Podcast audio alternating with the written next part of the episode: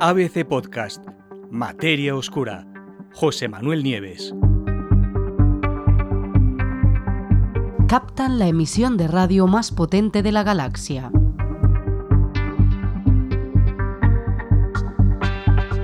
Por primera vez desde que fueran descubiertos en el año 2007, los científicos han conseguido detectar un estallido rápido de radio, se llaman FRBs por sus siglas en inglés, Fast Radio Burst, dentro de la Vía Láctea y no a cientos o a miles de millones de años luz de distancia como es lo habitual. Los demás que se conocen están a esas distancias. Desde luego los FRB son algo fantástico, ¿no? Entre todos los tipos de emisiones que recibimos continuamente de ahí fuera del espacio, los FRB son sin duda los más misteriosos y los más impresionantes. De hecho, son se trata de las señales más escurridizas y también de las más potentes jamás detectadas en el espacio. Y aunque duran apenas unos pocos milisegundos, pueden generar, en ese tiempo tan pequeño la misma cantidad de energía que 500 millones de soles.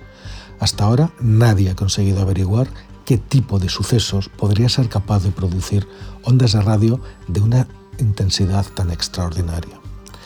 La primera vez que se supo de la existencia de un FRB fue en el año 2007 y fue por casualidad.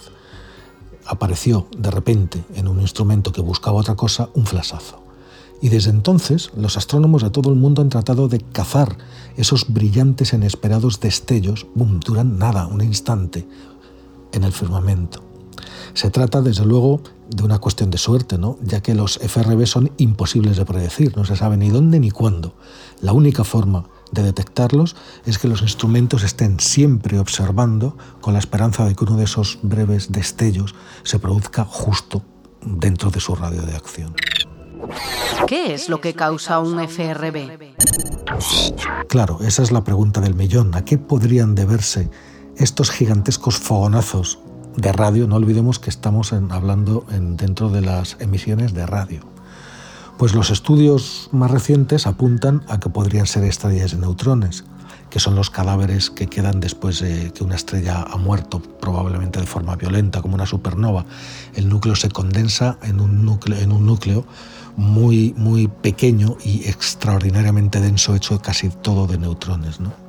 Pero hay otras hipótesis, podrían ser agujeros negros, púlsares con estrellas acompañantes que están haciendo una especie de danza de la muerte, implosiones de cadáveres estelares, magnetares o incluso, se ha llegado a decir, emisiones de civilizaciones alienígenas muy avanzadas.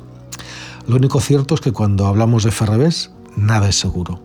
El misterio sobre estas poderosísimas ráfagas de radio se hizo, desde luego, aún mucho más profundo cuando empezaron a encontrarse FRBs repetitivos. Es decir, los primeros que se encontraron eran flasazos únicos con esta increíble energía. Eso ya era mm, ya era bastante sorprendente. Pero es que además después empezaron a encontrarse FRBs que desde el mismo punto se repetían una y otra vez. Y lo, el colmo ya fue uno de los, de los últimos hallazgos, es que esas repeticiones, es decir, había múltiples FRBs, en un periodo de tiempo determinado, es decir, siguiendo un patrón. El misterio, claro, se hizo cada vez más hondo. ¿no? Ahora, y este es el estudio que estamos eh, tratando hoy, se ha encontrado por fin y por primera vez lo que parece ser el primer FRB casero, es decir, con su punto de origen dentro de nuestra propia galaxia, solo, entre comillas, a unos 30.000 años luz de distancia y no a miles de millones o a cientos de millones de años luz que están todos los demás FRBs conocidos. Y parece ser, parece ser, según informan las revistas científicas, que procede, el punto de origen es un magnetar, es un tipo de cadáver estelar, ahora os contaré. Uno llamado SGR 1935 más 2154. Se trata de estudios muy preliminares. En estos momentos, mientras estáis escuchando estas palabras, los científicos están todavía analizando los datos. Muchos creen que este hallazgo podría ayudar a resolver este gran misterio de estas poderosas señales de radio espaciales que vienen de lo más profundo del espacio y que llevan años desconcertando a los investigadores. ¿Cómo lo descubrieron? Pues hace apenas unos días, fue el pasado 28 de abril.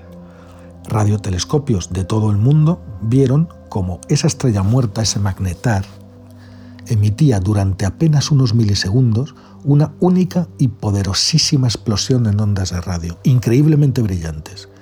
Tan brillantes que podrían detectarse perfectamente incluso desde una galaxia lejana, que es justo al revés de lo que hacemos nosotros. Detectamos este tipo de emisiones en galaxias muy lejanas. Pues otros que estuvieran mirando desde una galaxia lejana habrían podido ver esta, esta emisión desde, desde miles y desde millones de años luz. Y una novedad que nunca se había visto asociada a este tipo de eventos, varios observatorios también consiguieron detectar en el mismo punto una emisión de rayos X, aunque mucho más débil. Como os digo, en estos momentos los científicos siguen analizando los datos, pero la mayoría de ellos están de acuerdo en que ese magnetar es, en concreto, es la fuente de la que procede este estallido rápido de radio. ¿Qué son los magnetares?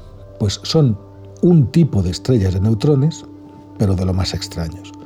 Una estrella de neutrones, como os he contado, está hecha por los restos increíblemente densos que quedan después de que una estrella normal o pero masiva se haya convertido en una supernova.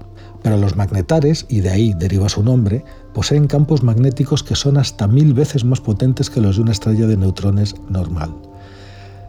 Eso no se comprende bien, pero desde luego tiene interesantes efectos en el, en el comportamiento del magnetar, de ese cadáver estelar.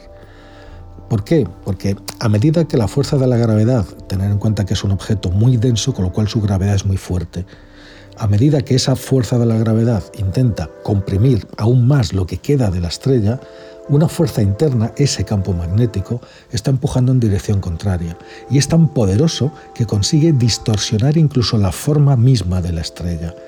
La tensión continua de esas dos fuerzas que se oponen una a la otra la gravedad que intenta aplastar y ese campo electromagnético que empuja desde dentro hacia afuera, pues eh, produce ocasionalmente gigantescos terremotos estelares y enormes destellos en el magnetar. Pero eso, eso no es la novedad. Volvamos al 27 de abril, el día antes del descubrimiento. Pues ese día un montón de instrumentos repartidos por el planeta detectaron un súbito aumento de actividad en ese magnetar en concreto. Lo vuelvo a decir y no lo repito más. SGR 1935 más 2115. Eso, como os digo, no llamó especialmente la atención, ya que coincide con un comportamiento observado en otros magnetares. Hasta ahí todo normal.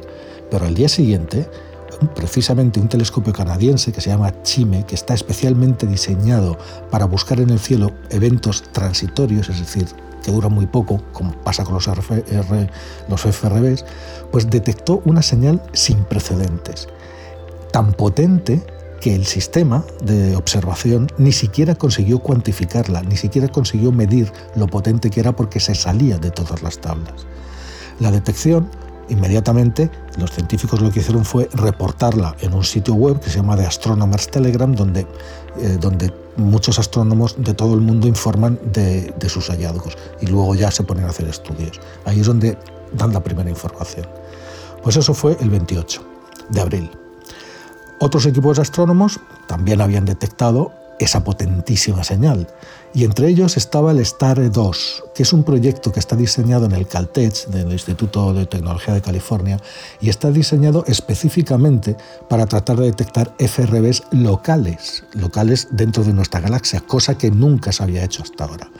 Pues ese instrumento que está hecho de tres antenas, que están separadas por cientos de kilómetros cada una, puede descartar señales que se produzcan por la actividad humana y, sobre todo, permite triangular la señal para determinar su posición. Bueno, pues por lo general, esta clase de instrumentos recibe FRBs extragalácticos, es decir, estos que van, eh, que, vienen de, lejísimos, de millones y de miles de millones de años luz, y miden el flujo de energía eh, con una unidad de medida que se llama Janskits. Bueno, pues las medidas que suelen hacer de estos FRBs lejanos tienen unas pocas decenas de Jansky, pero este, esta señal, la de este magnetar cercano, era hasta un millón de veces más fuerte, os podéis imaginar. Desde luego, si el fenómeno se observara desde otra galaxia, aparecería como un FRB típico desde aquí, pero algo así nunca se había visto hasta ahora, desde tan cerca. ¿Qué aporta el descubrimiento? Pues probablemente, debido a la proximidad de este FRB, los científicos también han podido ver algo que normalmente que no habían detectado hasta ahora en ningún otro estallido rápido de radio. Una especie de reflejo bastante débil en comparación con el fogonazo de radio, esta vez en rayos X. Los rayos X son bastante comunes en los arrebatos de los magnetares, en estos terremotos estelares que os he contado antes, incluso más que la radiación gamma o que las ondas propias de radio. ¿no?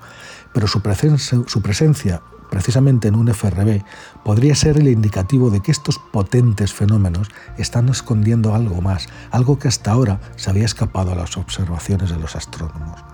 Por supuesto, insisto, se trata todavía de una investigación en marcha, preliminar.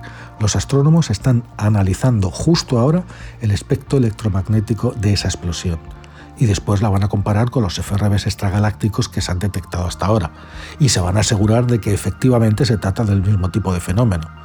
Si no fuera así, habría que volver al punto de partida, pero están muy convencidos de que efectivamente sí que es así. De todas formas, y aunque este magnetar, este, este FRB tan potente, confirme que las ráfagas de radio nacen de los magnetares, cosa que no se sabía, se sospechaba que podría ser, pero aún así eso no significa que también puedan originarse en otros lugares distintos. Además, no todos los FRB son iguales. Algunos, como os he contado, solo se producen una vez, mientras que otros se repiten de forma impredecible. Y en un caso, solo en uno por ahora, esas repeticiones fueron regulares y seguían un patrón determinado. Desde luego, en este campo la última palabra no está dicha.